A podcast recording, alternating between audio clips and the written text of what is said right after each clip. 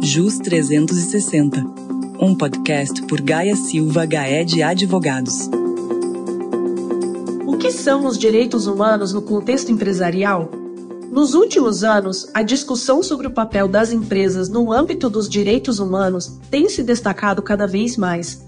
Vamos explorar essas e outras perguntas ao longo deste episódio examinando os desafios, as tendências e benefícios que as empresas podem obter a partir da intersecção entre os direitos humanos e seus negócios. Olá, eu sou a Juliana Quadrado, a sua anfitriã aqui no JUS 360, e para discutir esse tema eu estou acompanhada das advogadas Cristiana Molineiro e Isabela Xande. Oi, pessoal, tudo bem com vocês? É um prazer tê-las aqui neste primeiro episódio do JUS 360 de 2024. Oi, Ju, é um prazer estar aqui com você e com os nossos ouvintes nesse primeiro podcast JUS 360 do ano. Oi, Ju, prazer também iniciar o ano com vocês aqui. Legal, meninas, o prazer é todo meu. Cris, eu vou começar com você. Você poderia nos contextualizar sobre como direitos humanos se relacionam com o mundo empresarial nos dias de hoje?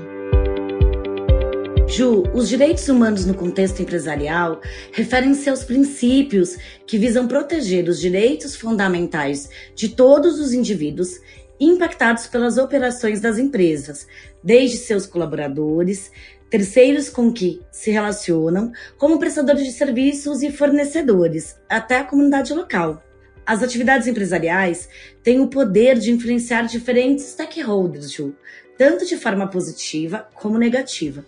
Nesse cenário, é importante que as empresas adotem procedimentos que mitiguem eventuais impactos negativos que as suas atividades são capazes de gerar para todos com quem se relacionam.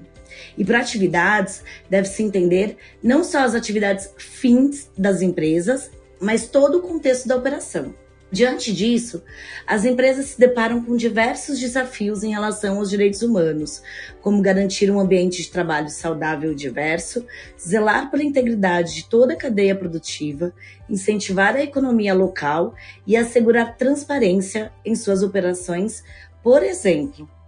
Ah, entendi. Cris, e como o mercado vem se comportando em relação a essa nova tendência? O que se vê atualmente, Ju, é um interesse crescente por parte dos investidores em empresas compromissadas com os direitos humanos. Um marco importante nesse contexto foi a criação dos princípios de investimento responsável da Organização das Nações Unidas, a ONU, né, que passou a guiar os fundos de investimentos na alocação de seus recursos.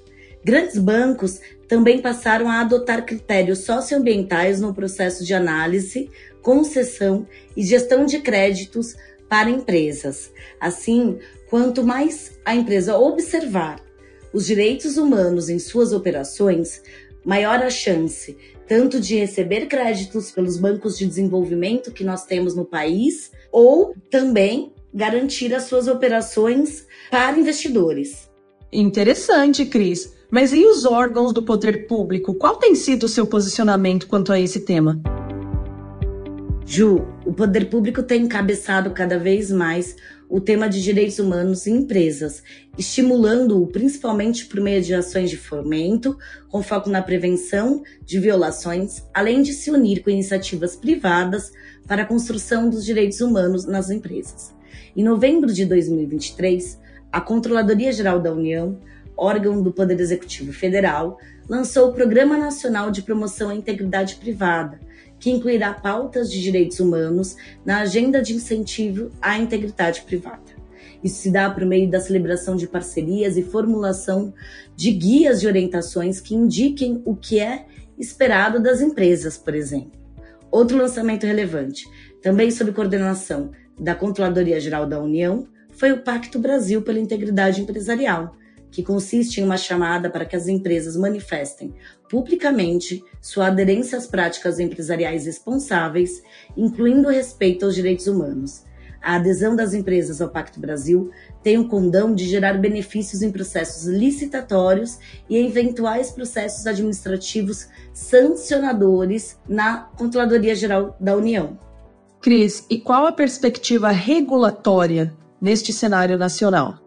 Ju, a perspectiva regulatória no cenário nacional é de uma maior regulação do tema para os próximos anos. O tema já vinha sendo tratado pelo Poder Executivo Federal. O primeiro decreto assinado foi o 9571 de 2018, que tratava de direitos humanos em empresas de forma voluntária, ou seja, as empresas podiam acatar ao decreto como diretrizes para suas pautas em direitos humanos e suas operações. Em novembro de 2023, contudo, o Poder Executivo Federal assinou o decreto 11.772 de 2023, que revoga o decreto de 2018 e institui um grupo de trabalho interministerial para a elaboração de uma proposta da Política Nacional de Direitos Humanos em Empresas. Isso quer dizer que a tendência é de que surjam novas regulações que abarquem obrigações de direitos humanos às empresas, o que impactará a forma com que elas conduzem a gestão de seus negócios. Um bom exemplo do que já temos em nossa legislação hoje é a Lei de Licitações, que prevê critérios de sustentabilidade, dentre eles direitos humanos, passíveis de serem exigidos em contratações públicas. Ah, entendi, Cris. Agora, considerando esse contexto que você acabou de explicar, o que os empresários podem esperar sobre esse tema para 2024?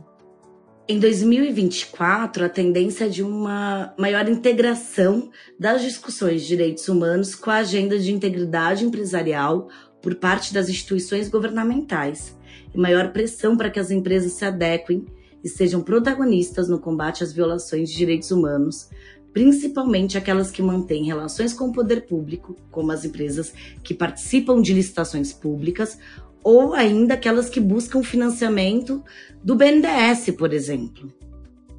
Muito interessante, Cris. Eu vou fazer a próxima pergunta agora para Isabela. Isa, você pode explicar um pouco mais sobre a importância de um compromisso contínuo com os direitos humanos para as empresas em si? Existe algum benefício em retorno àquelas empresas que se adequam às diretrizes dos direitos humanos? Oi, Juliana. Claro. Além da tendência regulatória que a Cristiana explicou, as empresas que demonstram compromisso com os direitos humanos conseguem, em um primeiro momento, mitigar o risco de imagem e fortalecer suas relações com clientes, parceiros, investidores. Em um segundo momento, essas empresas acabam fortalecendo suas próprias estruturas internas, como o clima e a cultura organizacional. Isso traz uma maior eficiência e inovação também para suas operações. Dessa forma, o tema de direitos humanos ganha relevância econômica e encaminha a empresa a um crescimento sustentável e de longo prazo. Ah, entendi. Então, considerando a relevância do tema, explique um pouquinho mais como as empresas podem incorporar os direitos humanos em suas práticas. Você tem alguma dica? Para incorporar a prática de promoção e proteção aos direitos humanos, é essencial que as empresas invistam na implementação de programas de compliance em direitos humanos. Esses programas servem para reforçar as estruturas de governança e também as capacitam para prevenir, identificar e corrigir eventuais violações. Outro ponto importante é que a alta administração promova o programa internamente para transmitir seriedade em relação ao tema na empresa e incentivar todas as partes envolvidas a se engajarem. Isa, e no que consiste o programa de compliance em direitos humanos? Acho que todo mundo já sabe um pouco, né, o que é um programa de compliance, mas explica um pouquinho melhor o que seria o programa de compliance em direitos humanos. O programa consiste em uma série de políticas e procedimentos internos, como a adoção de um código de ética e conduta que verse sobre questões de direitos humanos no ambiente de trabalho, a adoção de uma política socioambiental, de uma política de diversidade e inclusão, e a realização de diligências de direitos humanos na cadeia produtiva, por exemplo. Tudo isso precisa ser construído a partir de uma análise de risco de violação aos direitos humanos, que mensure possíveis impactos negativos decorrentes das atividades da empresa, além do monitoramento do impacto das medidas implementadas. O programa precisa abranger toda a cadeia de valor e as demais partes interessadas que são afetadas pelas externalidades geradas pelas empresas o departamento de compliance deve ser o responsável por essa estruturação na empresa, contando com o apoio de outros setores também, como de recursos humanos. Legal. E para finalizar, qual seria a recomendação de vocês, como advogadas, para as empresas que querem se adequar a essas diretrizes de direitos humanos? É importante que as empresas tenham ciência de que não basta apenas implementar o programa de compliance em direitos humanos. Elas também precisam despender esforços contínuos em seu acompanhamento, reporte e aprimoramento. O programa deve permanecer em constante desenvolvimento, sempre em observância às novas tendências e práticas de mercado e as eventuais novas regulações no âmbito nacional e internacional, sejam elas vinculativas ou não. Exatamente, Ju. Para isso, é essencial que as empresas contem com o apoio de um profissional de compliance especializado no assunto, a fim de garantir que o programa de direitos humanos da empresa seja efetivo e que transmita credibilidade ao público interno e externo com a adoção dos processos em compliance em direitos humanos. Ju, eu quero enfatizar aqui que nós tratamos nesse episódio das regulamentações e tendências do tema no Brasil em 2024, mas também quando as empresas forem se aprofundar na questão, é importante que elas olhem para tratados internacionais e legislações, regulações que tratam da matéria nas organizações das Nações Unidas e que podem vir a ser aplicáveis no Brasil quando tratados internacionais.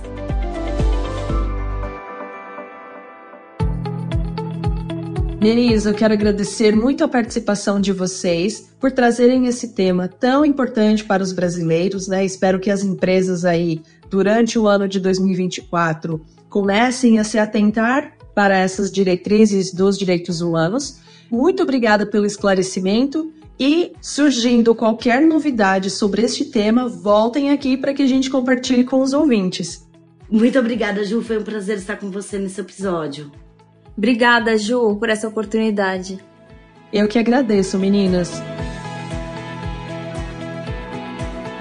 E você, gostou do tema? Tem muito mais no site gsga.com.br ou em nosso perfil no LinkedIn ou em nosso canal no YouTube. Um abraço e até o próximo JUS 360.